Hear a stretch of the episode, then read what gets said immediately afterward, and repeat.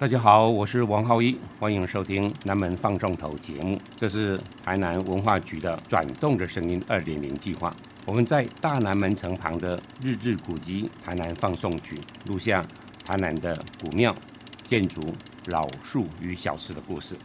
请你跟我们一起转动属于台南的声音。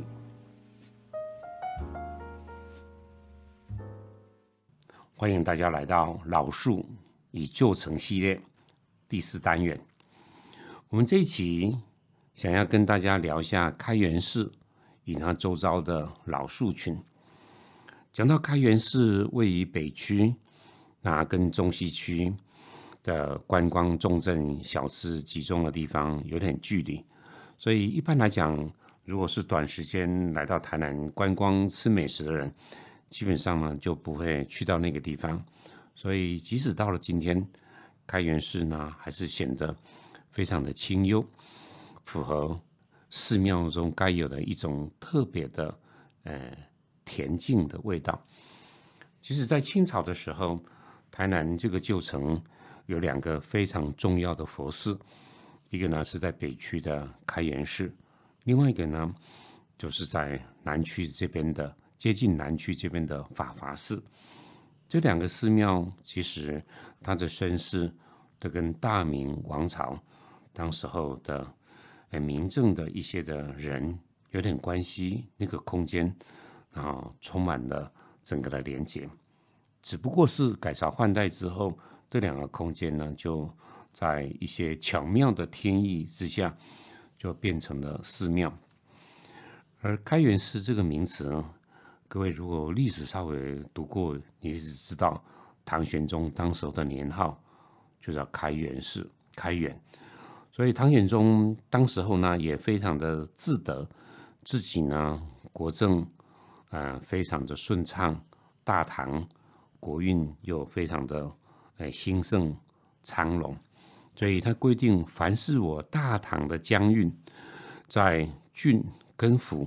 如果这个佛寺。是属于最高规格的，全部都可以叫做开元寺。而也因为这个理由，台湾府在清朝两百多年当中，就是以寺庙而言，以佛寺而言，这个开元寺最具完整规模的。所以在乾隆时期，大概乾隆四十年左右吧，那开元寺的名字呢，就正式被确定了。那为什么唐玄宗对自己这样子的开心？然后这个寺庙为什么会在那个时代大唐时代的时候，佛教被如此的重视呢？如果我们把历史摊开来看，每个朝代其实都有他所谓的国教，就他的信仰的一个的宗教。比如说汉朝，汉朝的国教是儒教，那唐朝的国教。就是佛教，宋朝的国教是道教，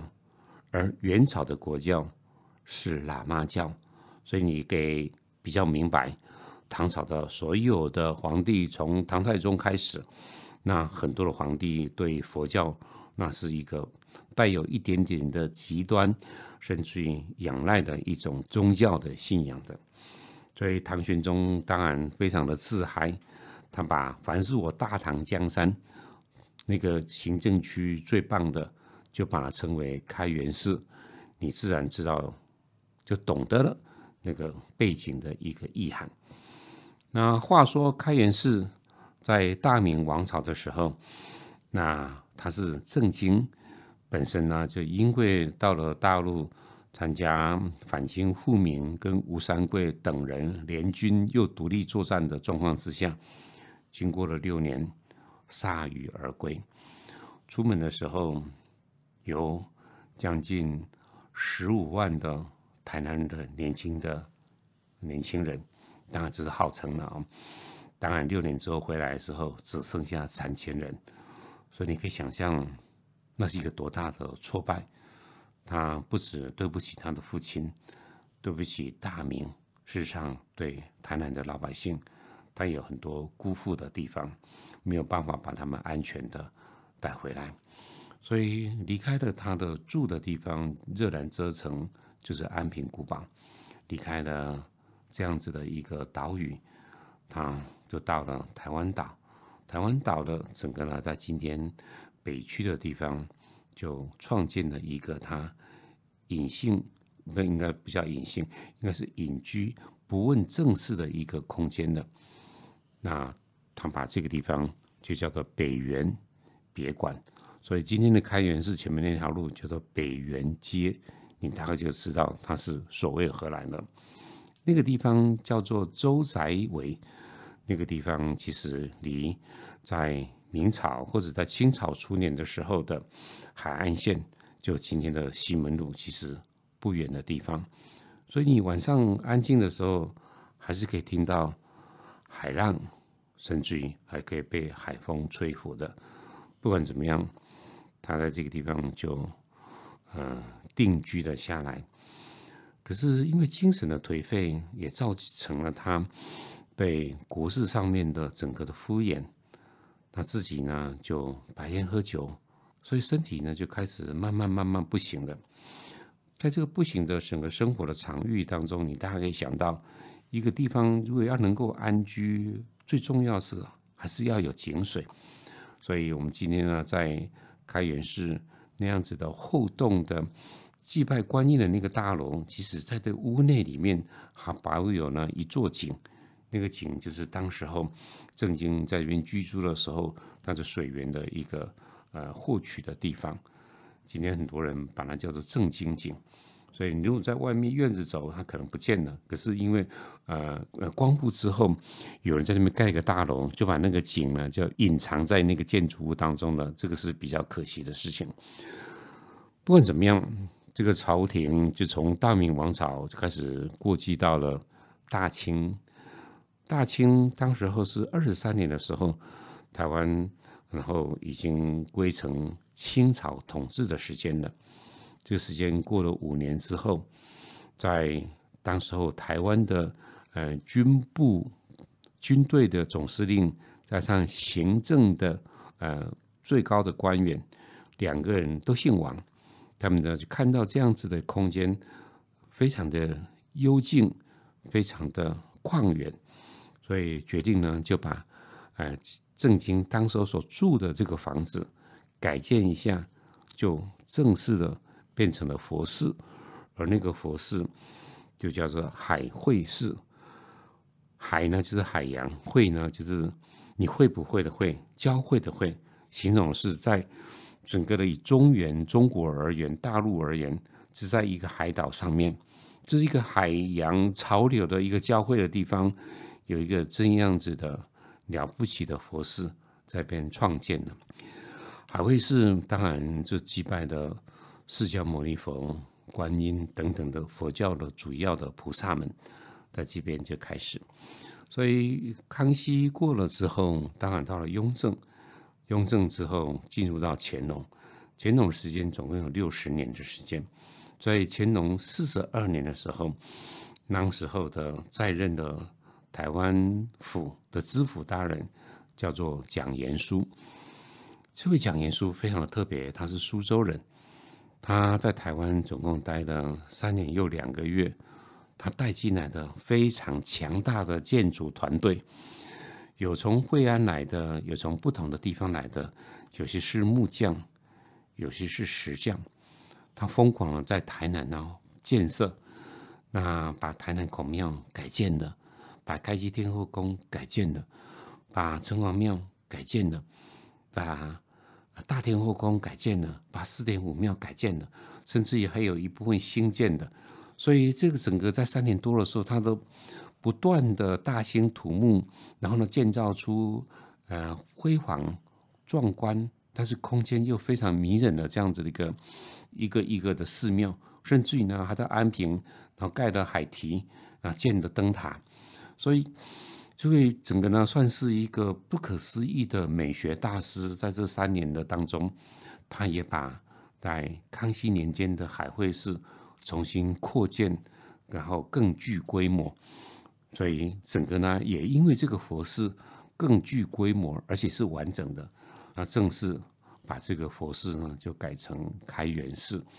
因为理直气壮，也理所当然。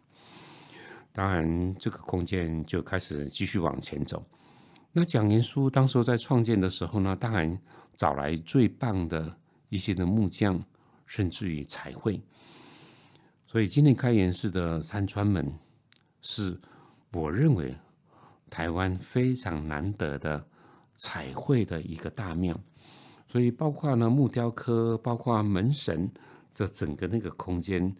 光看它的山川门呢，就可以让我们咀嚼再三。比方说那个门神。就是有在这个过程当中，台湾最棒的一个彩绘大师叫做蔡草如，他所画的正大门的门神呢，画的是佛教的守护神，一个叫伽蓝，一个叫韦陀。在我自己根据自己的整个文史工作者的这样子的工作田野调查，我认为全台湾目前庙宇当中最漂亮的门神，应该就是这里的。那左右两边的侧门，侧门上面的门板总共四片，他说同时也画了四大天王，代表的是风调雨顺，一样也是精彩，让你惊艳不已的地方。啊，旁边的整个的窗户，整个的木雕刻，连屋顶上面的所有的一些大大小小的建筑语汇，其实呢都是精致。而且让人家惊艳的地方，时间就开始乾隆过去了，所以乾隆死的时候，当然接班人就是嘉庆。那嘉庆元年的时候，在台湾的官员呢，就为了拍新皇帝的马屁，所以就把这个寺庙又改名字了，叫做海静寺。静呢是郭靖的靖，就是形容啊，说新皇帝啊，你看在台湾这么遥远的地方。在一个海边的小岛，一样的和平，一样的没有战争，一样的大家在那边安居乐业，所以叫做海静寺。显然，这个马屁拍完之后，他又把它改成叫做开元寺的，所以这个开元寺就从这样子的大名，一直到今天为止，几个名字的转换改变，但是还是回归到一个。很大的一个寺庙群，在清朝的时候呢，像台南孔庙啦，或者像这样子的佛寺，其实他们都有非常大的土地，同时配套措施的。也就是说，很多的农夫们他们会认养这样子的土地开垦，他们要交房租，要把一部分的收获呢，其实交给学校，或者呢交给呢那庙方，让这样子的庙方除了香火钱之外，他们还能够继续的营运下去。开元寺其实是台湾有非常多庞大庞大的一个那个土地该耕种的，只是改朝换代之后，日本政府就把这些的土地就征收了，留下今天所看到的，其实还范围还蛮大的一个这个空间。那开元寺就在这样子的一个时间的长河当中。其实我们刚刚讲了讲言书，那讲言书当然也非常的开心，他完成了这样子的对呃佛家寺庙、对菩萨表明他心机的这样一个建筑。他离开台湾之前，就把他陆陆续续完成最得意的六个作品，然后呢就设立了土碑，里面没有文字，里面就把那个建筑群呢用立体浮雕的方式就呈现出来。其中，他一个得意的作品呢是台南孔庙、万寿宫，还有一个就是开元寺。对，今天开元寺，如果你进去寺庙的时候，在它的第二进，然后你面向庙方左边的地方靠墙的，有一个他这样子的土碑，是蒋延书知府大人所留下来的他的得意的作品。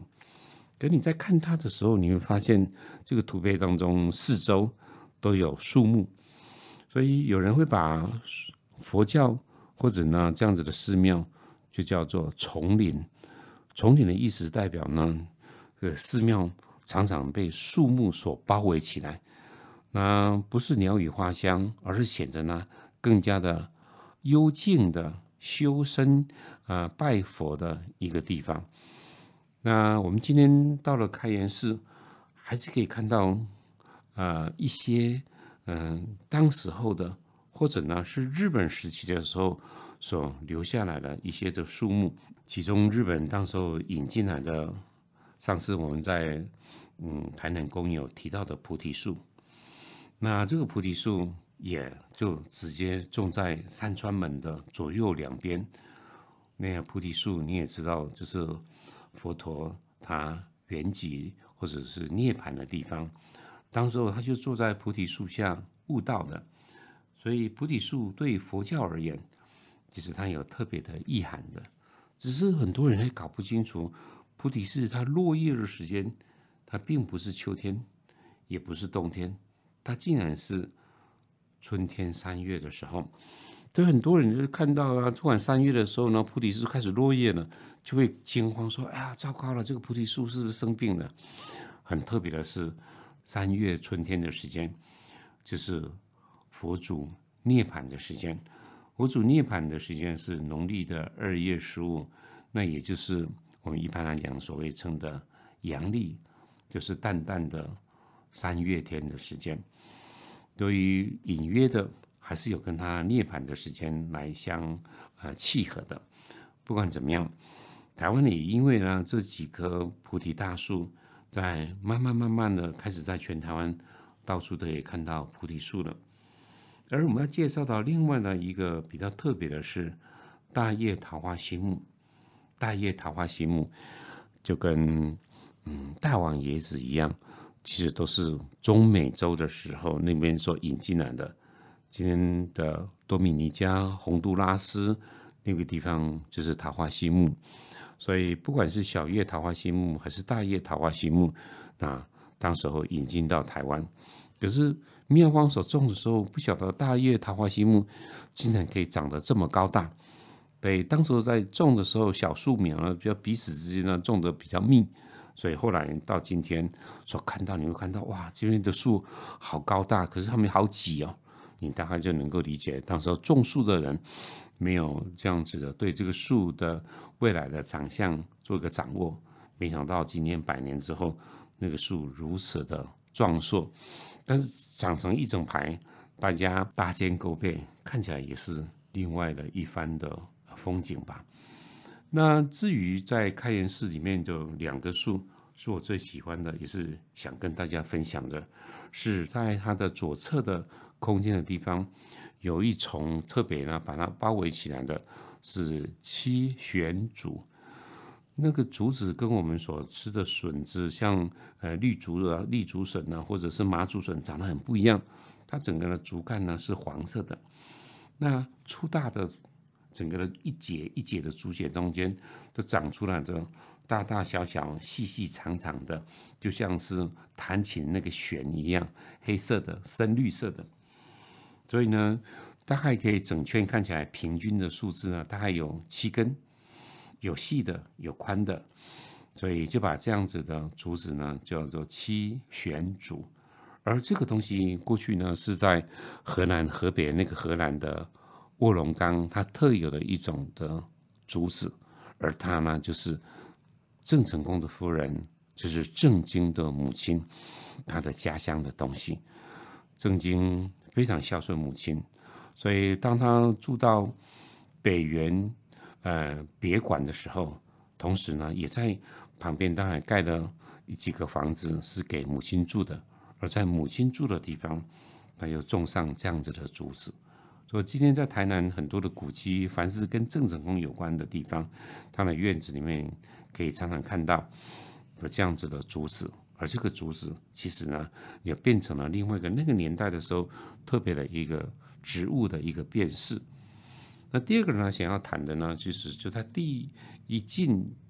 进来之后，就是进了刚刚讲说非常漂亮的山川门里面的右手边，有一棵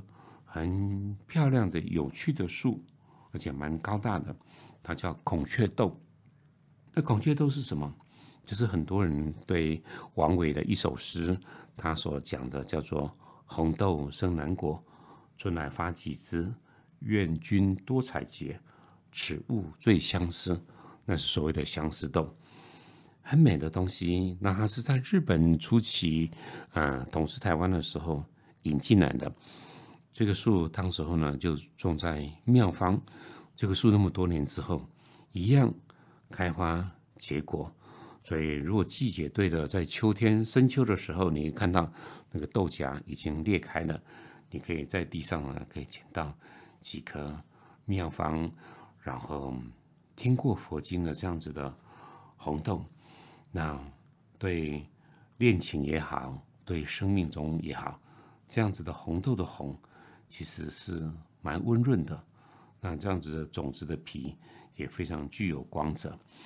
所以看到一个这样子的古迹，在三百年来就这样子的一个变迁，它还是一样是一个安静的佛寺，而房子开始老了，开始斑驳了，可是旁边的树渐渐茁壮而更有看头，所以就请各位。在你听的这几次的历史的场域，再加上这些的老树群，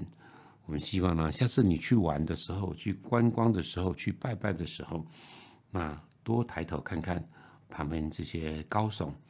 漂亮的树，我相信可以让你在旅行观光的时候更加的有滋有味。谢谢各位的收听，我们到这个地方结束，谢谢。